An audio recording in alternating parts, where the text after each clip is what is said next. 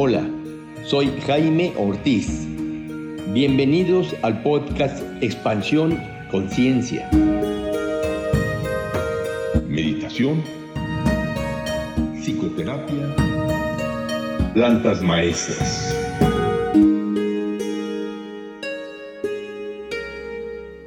Hola, ¿qué tal amigos? Bienvenidos a este episodio del podcast Expansión Conciencia.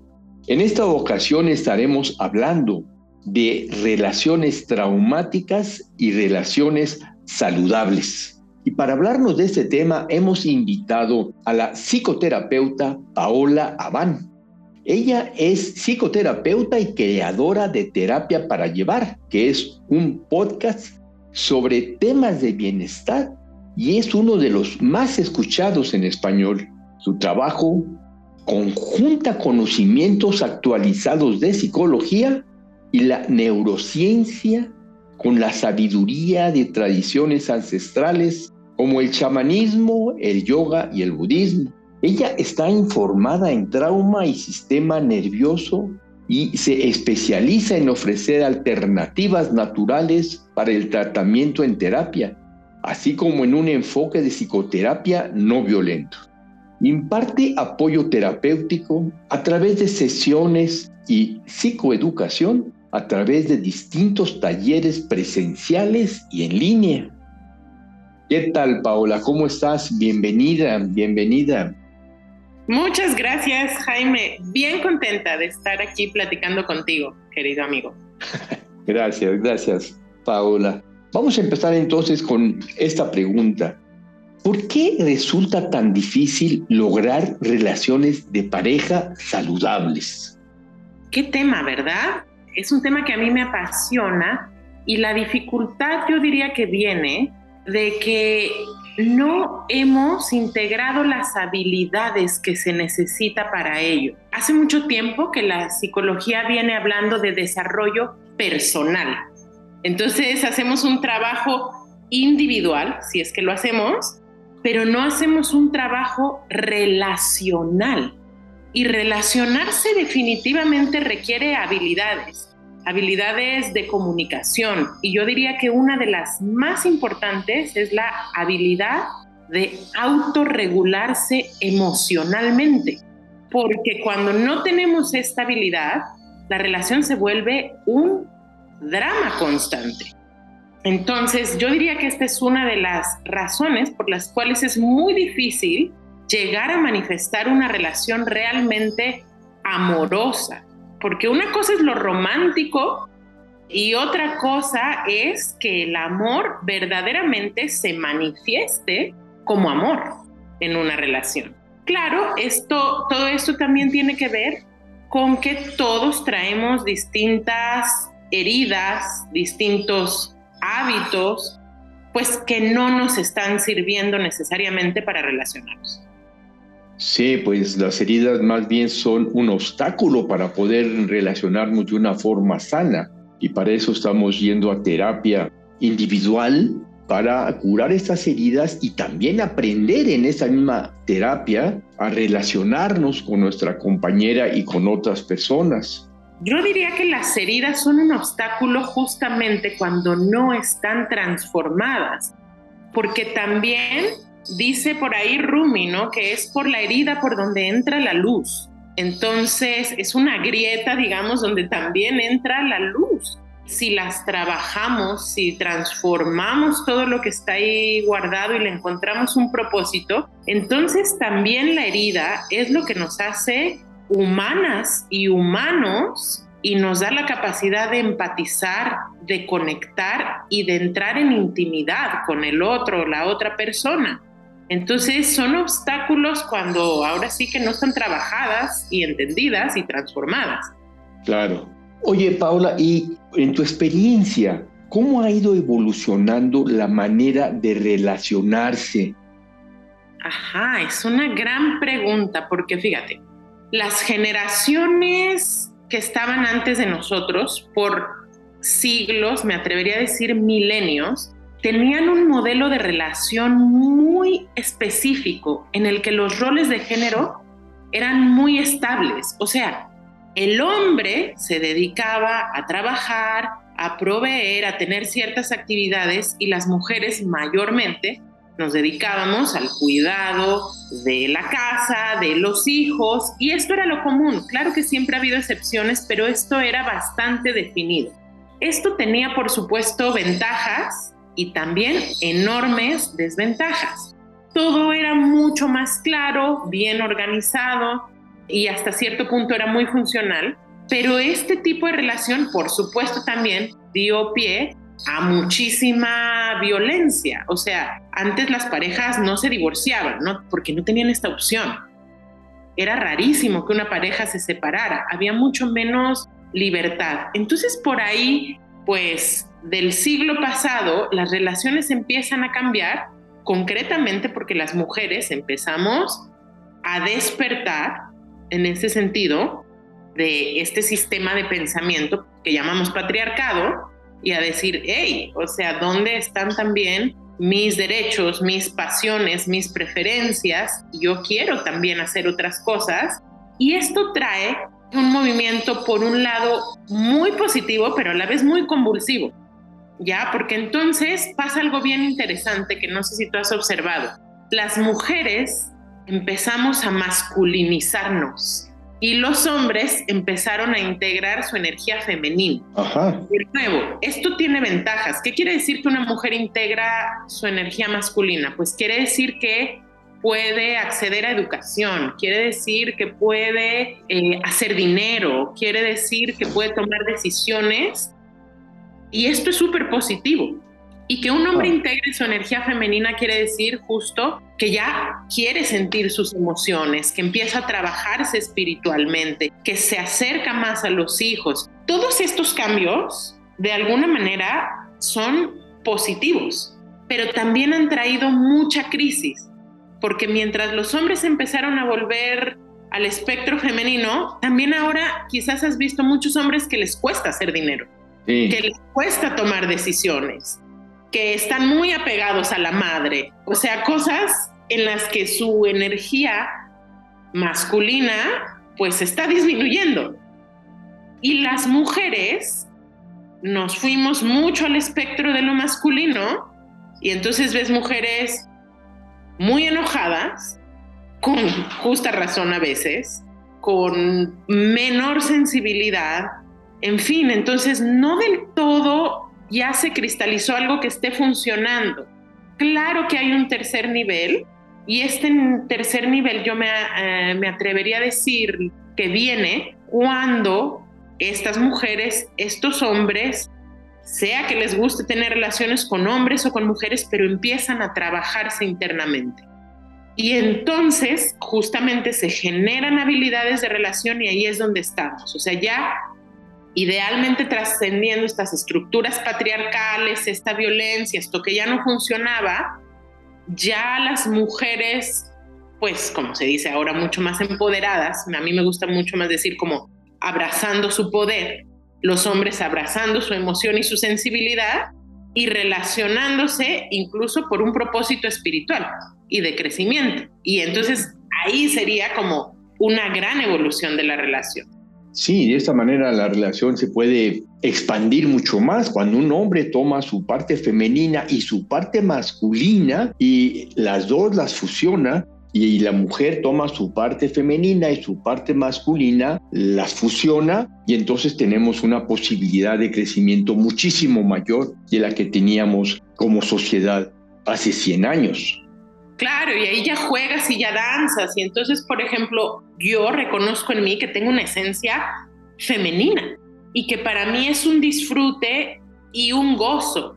Pero estoy ahí no porque no sepa hacer dinero, no porque no sepa poner límites, no porque no sepa hacer todas estas cosas de un masculino saludable en mí, sino porque encontrándome con otro hombre también que supo integrar su energía femenina, podemos danzar como nos dé la gana.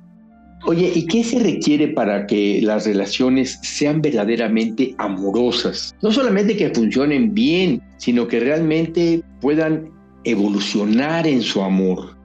Oye, la pregunta del millón, o sea, no quiero ser simplista, pero sí a lo mejor como dar una, algunas ideas, ¿no? Por ahí. se necesita recorrer todo este mapa, diría yo. O sea, se necesita que integremos la energía masculina y femenina ambos, para de ahí, como te decía yo, lo pongo muy poético, que es danzar, como ya decidamos. Y yo creo que es fundamental trabajarse las heridas de infancia, trabajarse también justo todo este legado del patriarcado, todas estas ideas que ya no sirven y desarrollar habilidades. Habilidades, a mí me parece fundamental desarrollar la habilidad de comunicarse sin violencia, desarrollar la habilidad también de autoobservarse, porque ¿cómo voy a cambiar algo de lo que no me doy cuenta? ¿Cómo voy a lograr intimidad si ni siquiera sé qué es lo que estoy sintiendo o qué es lo que me duele o por qué que tú te comportes de una manera me detona emocionalmente y me pone fúrica? Entonces, esta capacidad de autoobservación también me parece fundamental. Podemos decir que cuando tienes una emoción muy fuerte que te ha despertado tu compañero, eh, ¿está tocando una herida? Generalmente sí, o sea, está tocando una herida y generalmente tiene que ver con el pasado, se está despertando esto que en muchas corrientes psicológicas se llama el niño o la niña interna, ¿no? A mí me ha gustado mucho y algo que ha dado un giro enorme a mi práctica como terapeuta es cuando yo descubrí el trabajo con trauma. ¿Qué, ¿Qué es el trauma? Porque a veces esto está medio malentendido. Creemos que trauma es un evento difícil en la vida, ¿no? Bueno, no. Esto es un evento crítico. En la vida de todos los seres humanos hay eventos críticos hay desastres naturales, hay accidentes, hay pérdidas, hay abuso, hay muchas cosas que son difíciles. Pero este evento se convierte en traumático dependiendo de cómo la persona lo absorbe. Y entonces hablamos de trauma o de respuesta de trauma a lo que sucede en la persona a partir de ese evento que ya no le permite funcionar idealmente en su vida. Por ejemplo, trauma es una enfermedad crónica. Trauma son problemas intestinales, trauma es una migraña crónica, todas estas cosas que pasan en nuestro cuerpo a partir de estos eventos difíciles que a veces son micro, ¿no? A veces una persona en la infancia no tuvo un tremendo evento crítico, pero tuvo un constante y consistente rechazo. Entonces, eso es el trauma y las consecuencias hacen, o sea, las consecuencias que nosotros vivimos por eso es que a veces nos tocan esa memoria, ciertos eventos que pasan afuera y reaccionamos como si estuviéramos ahí. Entonces el trauma también es eso, es como una distorsión en el tiempo, podría decir, es como alguien y en específico mi pareja por ejemplo, voy a poner un ejemplo muy simple. Mi pareja no me contesta un mensaje inmediatamente después de que yo le mando uno. Y entonces me deja en visto y quizás la realidad es que está lidiando con una emergencia en el trabajo, no sé qué, pero mi cuerpo empieza a entrar en un estado de depresión, y abandono y me empiezo a sentir como si tuviera cinco años cuando mi mamá me dejaba y se iba a trabajar. Esto es el trauma. Entonces muchas de las cosas que estamos viviendo en pareja no solamente están relacionadas con el evento que está sucediendo aquí y ahora objetivamente, sino que están despertando una memoria. Esto se le llama flashback. Y me siento como me sentía cuando tenía 3, 4, 7 años se vuelve súper complicado, porque imagínate, mi pareja me detona, yo lo detono a él, y si no sé distinguir que esto está pasando, se vuelve algo muy caótico y doloroso. Sí, por eso es muy bueno tener este conocimiento de que cuando entramos en una emoción muy fuerte, ya sea de enojo, de tristeza, de depresión, por acontecimientos muy pequeños como puede ser este que tú mencionas, de que no te contestaron luego, luego, o de que te preguntaron a dónde vas tan arreglada y entonces tú comienzas a sentir una invasión por parte de tu compañero y esto te recuerda en algunas que en algunas ocasiones te sentiste muy controlada, ya sea por tu mamá o por tu papá y te enojas muchísimo por eso. Una señal de que estás entrando en un flashback, en una memoria traumática, es la desproporción.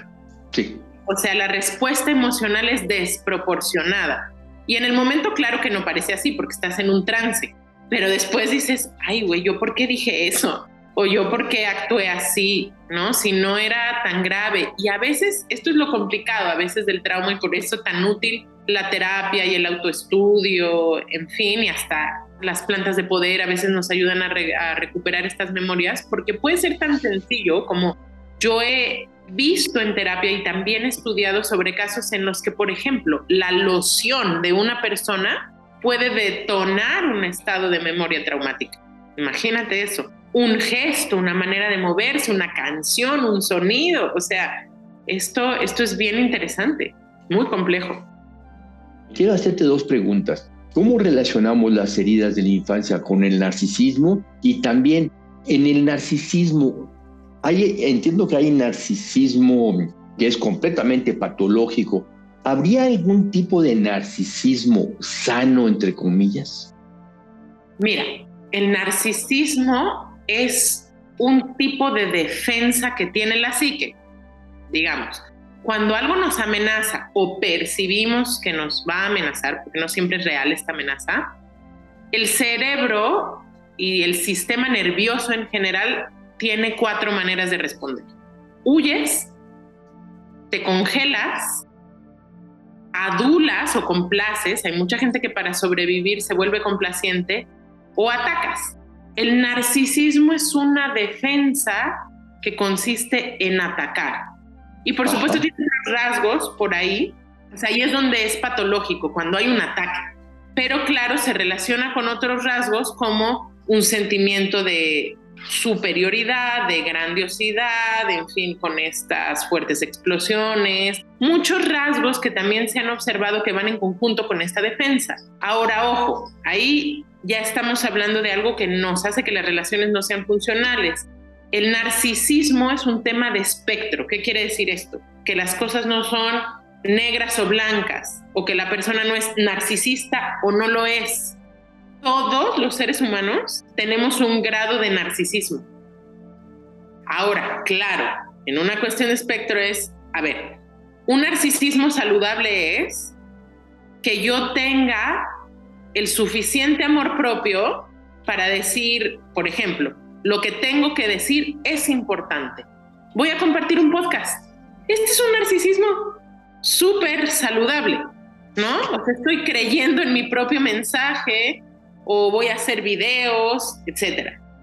Ahora, si yo me la paso en redes sociales y cuando no tengo determinado número de likes, me deprimo y estoy dispuesta a hacer cualquier cantidad de cosas para obtener ese suplemento egoico de afuera, ahí ya no estamos hablando de algo saludable. Otro ejemplo, es saludable que yo pueda poner límites, incluso sacar un poquito los dientes si algo en mi relación de pareja ah, no me parece, está traspasando mis límites. Esto es saludable.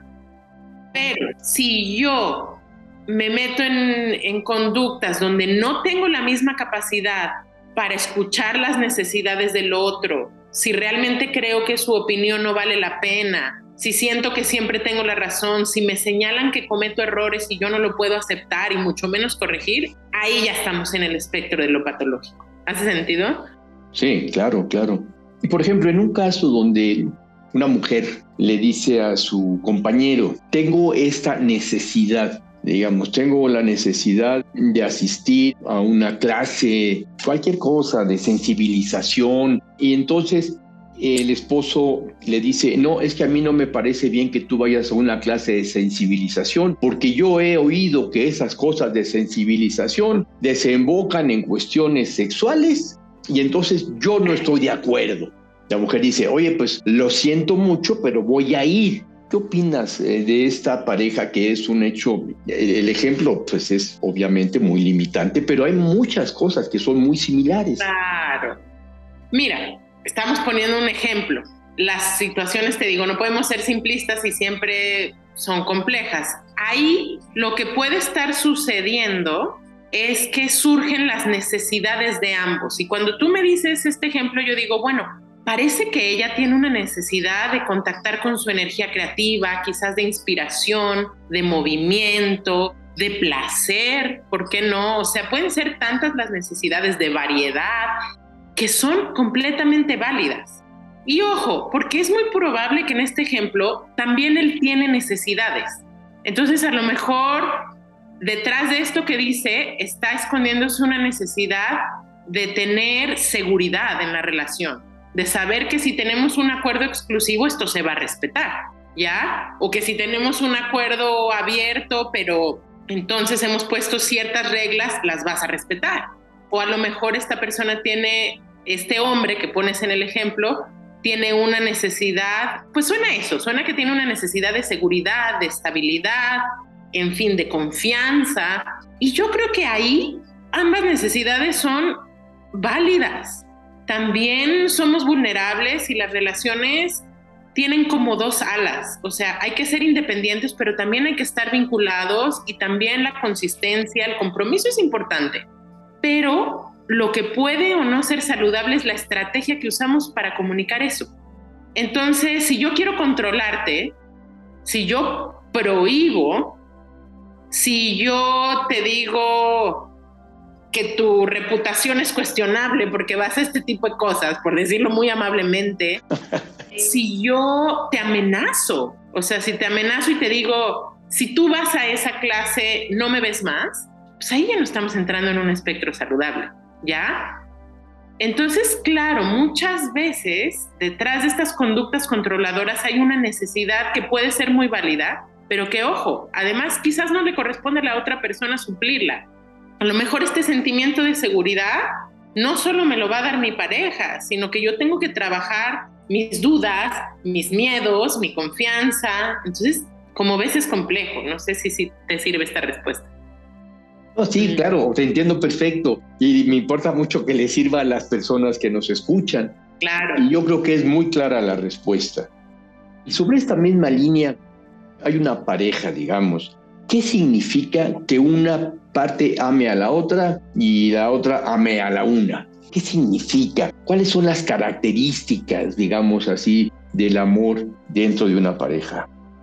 Yo creo que es muy básico, o sea, a la vez es una pregunta muy profunda y misteriosa y qué es el amor, pero por otra parte es muy simple. O sea, para que el amor sea amor tiene que parecer amor, tiene que haber un buen trato, tiene que haber amabilidad, tiene que haber consideración, tiene que haber, esto es súper importante, reciprocidad. Tiene que haber equilibrio. ¿A qué me refiero con esto? La mamá del abuso, yo le digo así, es la asimetría. ¿A qué voy con esto? O sea, cuando estamos en condiciones distintas, por decir algo. Si estamos en una relación abierta y tú tienes chance de conocer otras personas y la otra persona también, bueno, ahí hay un balance, lo están decidiendo y esto es maduro. Pero si alguien en secreto, sin transparencia, tiene otras relaciones íntimas, pero le dice a su esposa, por ejemplo, tú no puedes salir con tus amigos, tú no puedes tener otros amantes, pues ahí hay una desventaja, ahí hay una falta de simetría si en una relación ambos dicen vamos a ser exclusivos porque ese es el acuerdo, porque eso es lo que les viene bien en este momento, porque no hay ni tiempo ni energía para otras cosas, entonces que alguien se salga de esa relación, pues no es amoroso, no es transparente, ahí se está generando una situación de abuso. Digamos que una de las características del amor sería la honestidad. Sin honestidad no estamos hablando de amor. Podemos hablar de codependencia, podemos sentir que amamos muchísimo a la otra persona, aunque en realidad estamos siendo codependientes de la otra persona. Para mí es requisito que tu verdad esté puesta, lo voy a decir así, en el altar de la relación, porque si no, ¿quién se está relacionando? Si no soy yo y mi verdad, ¿quién está ahí? Entonces, ¿qué carambas está ahí? Una máscara relacionándose, un personaje. Entonces, claro que a mí me parece que para que el amor sea amor, la transparencia es importante fundamental. Yo diría que sí, la verdad. Totalmente. Muy bien.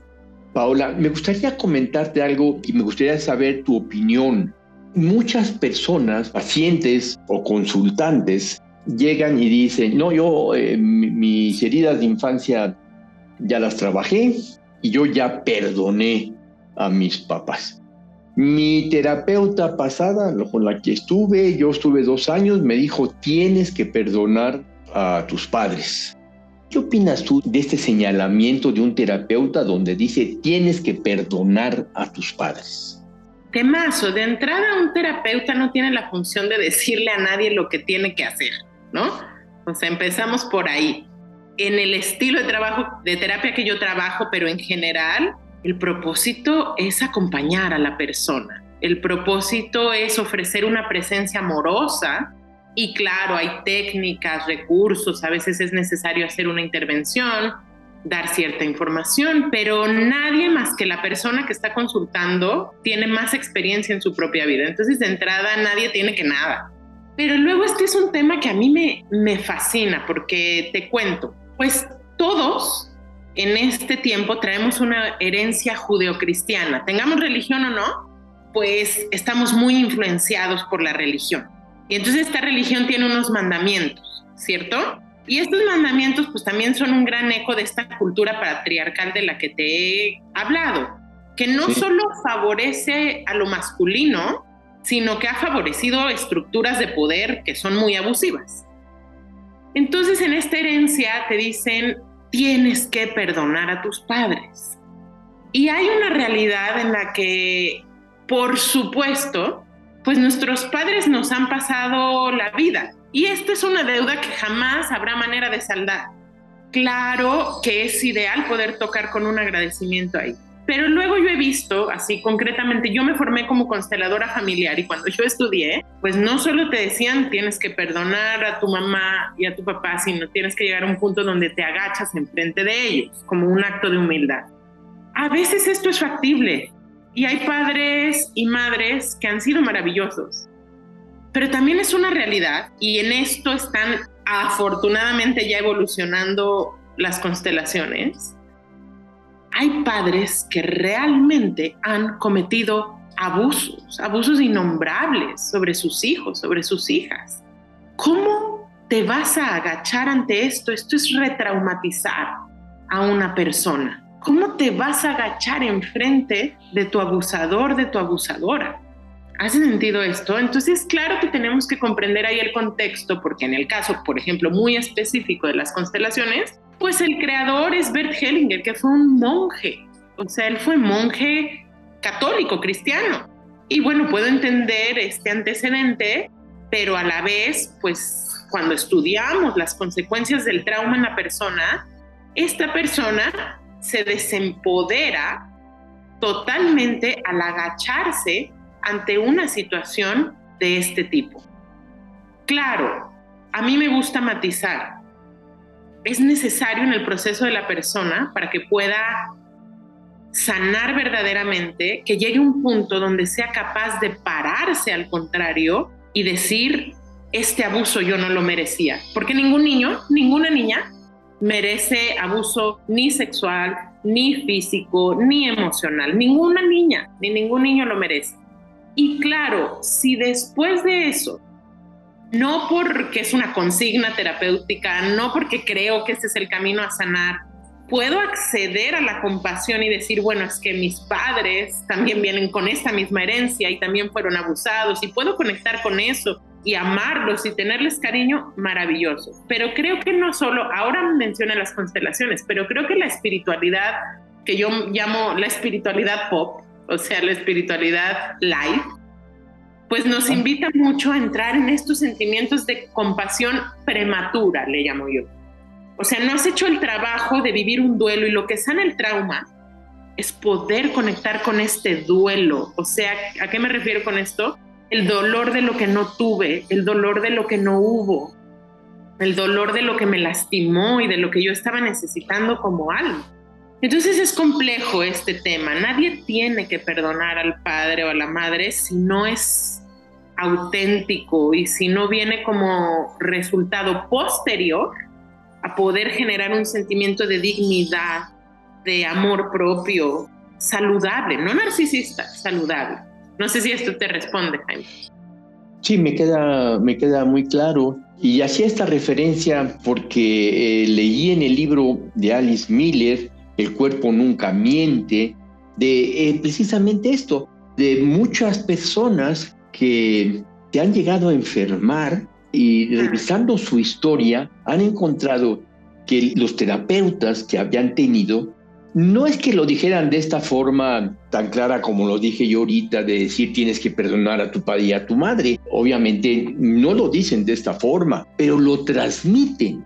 Lo transmiten con su propia energía, con su propia vivencia, porque ellos mismos no han hecho el trabajo. Exactamente. De dignificarse ante sus padres y han seguido, precisamente como tú dices, esta concepción judío-cristiana de honrarás a tu padre y a tu madre. Y desde ahí, entonces, si tú honras a tu padre y a tu madre, es que estás avanzando en el proceso de crecimiento, de madurez. Y yo, bueno, yo no, pero un terapeuta se siente que está haciendo un buen trabajo cuando le transmite al paciente esa obligación de honrar a su padre y a su madre, aunque no esté listo para hacerlo.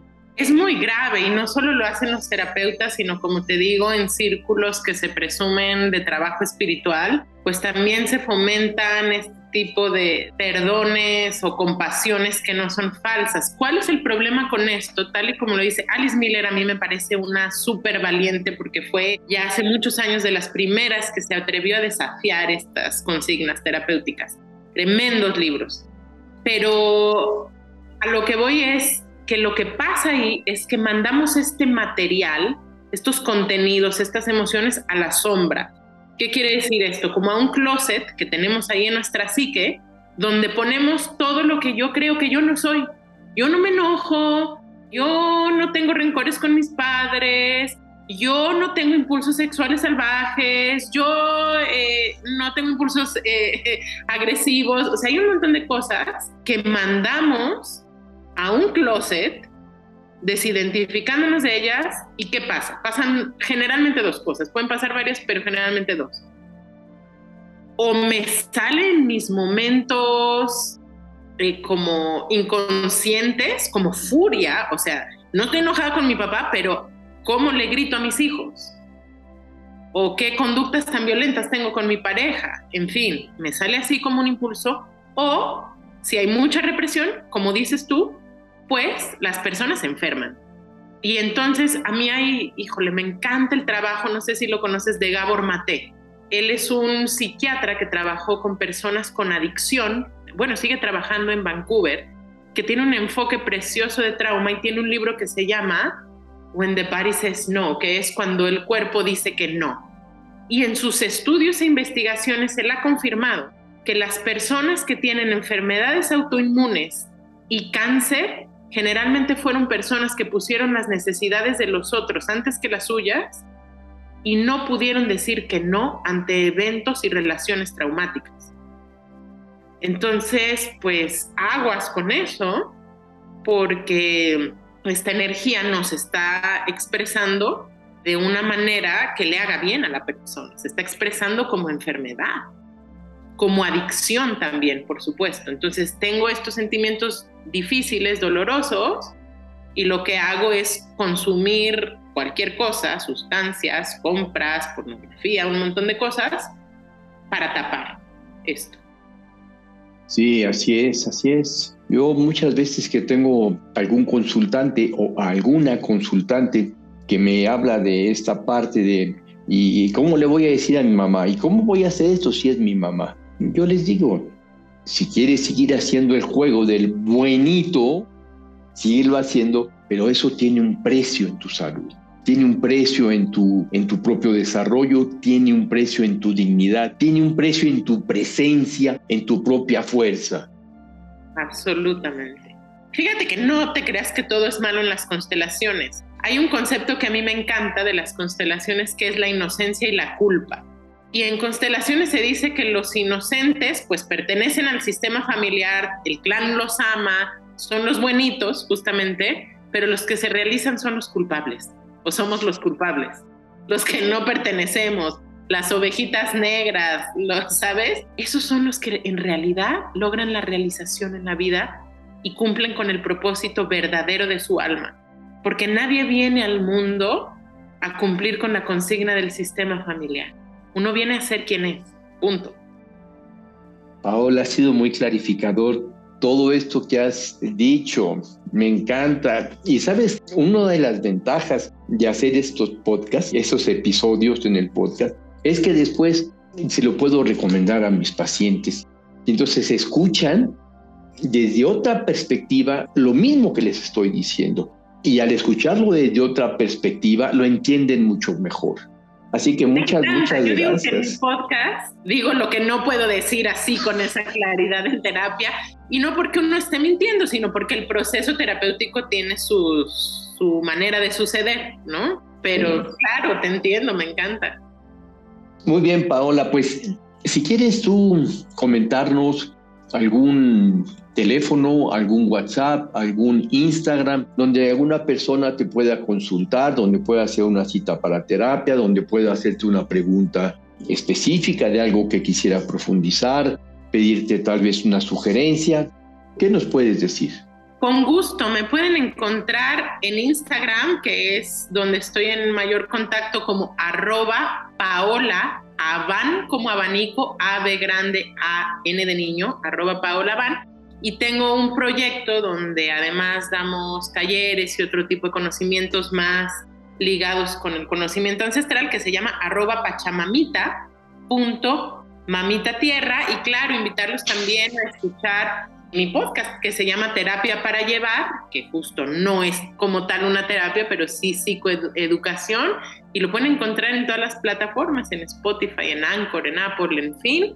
Y bueno, me encantaría compartirles que el 5 de noviembre iniciamos un taller de cuatro sesiones, cuatro clases, que está dirigido justamente a mujeres que han vivido o están viviendo vínculos traumáticos y que no han podido, por cualquiera sea la razón, cristalizar esta relación de pareja que desean y sienten que francamente les falta algo. Este taller se llama No más príncipes que se convierten en sapos. Para mí es un manual, este taller, que todas las mujeres se verían muy beneficiadas en tomar, porque es información justo muy clave de no solo cómo lograr esta relación de pareja, sino más bien es que eso es parte de un mito romántico. Estamos completas y completos sin eso, pero irónicamente, si logramos este sentimiento de plenitud, es mucho más fácil que venga una relación de pareja saludable. Entonces, por ahí va y por ahí pueden encontrar información en mis redes. Repítenos la fecha y también si es presencial, si va a ser por eh, Zoom, ¿cómo va a ser? Es un taller en línea que se da justamente por Zoom y si no coincides con el horario, o sea, puedes venir a la clase en vivo, pero si no coincides con el horario, puedes acceder a la grabación incluso después de que comenzó el taller, comenzamos el 5 de noviembre, pero se puede acceder a este taller en cualquier otro momento. Ideal, claro, inscribirse antes de eso para estar en las sesiones presenciales y poder hacer preguntas y ahí interactuar. Para inscribirse, ¿consultan tu Instagram o cómo le hacen? Ahí en el Instagram está toda la información o me pueden mandar un mensajito y también hay un link hacia hacer una inscripción automática al taller y ya nada más te mande el link donde nos vemos en Zoom o no o te dejo las grabaciones. Perfecto, Paola. Pues muchas gracias, muchas gracias por toda esta información que nos has dado, que es muy valiosa y que será de mucha utilidad para las personas que escuchen el episodio y que lo pongan en práctica sobre todo. Muchas, Un placer, querido Jaime. Muchas gracias. estar acá. Con gusto. Gracias. Bye bye. Chao. Bye. Esto fue Expansión Conciencia por Jaime Ortiz. Si te gustó este episodio, por favor compártelo para que más personas se puedan beneficiar.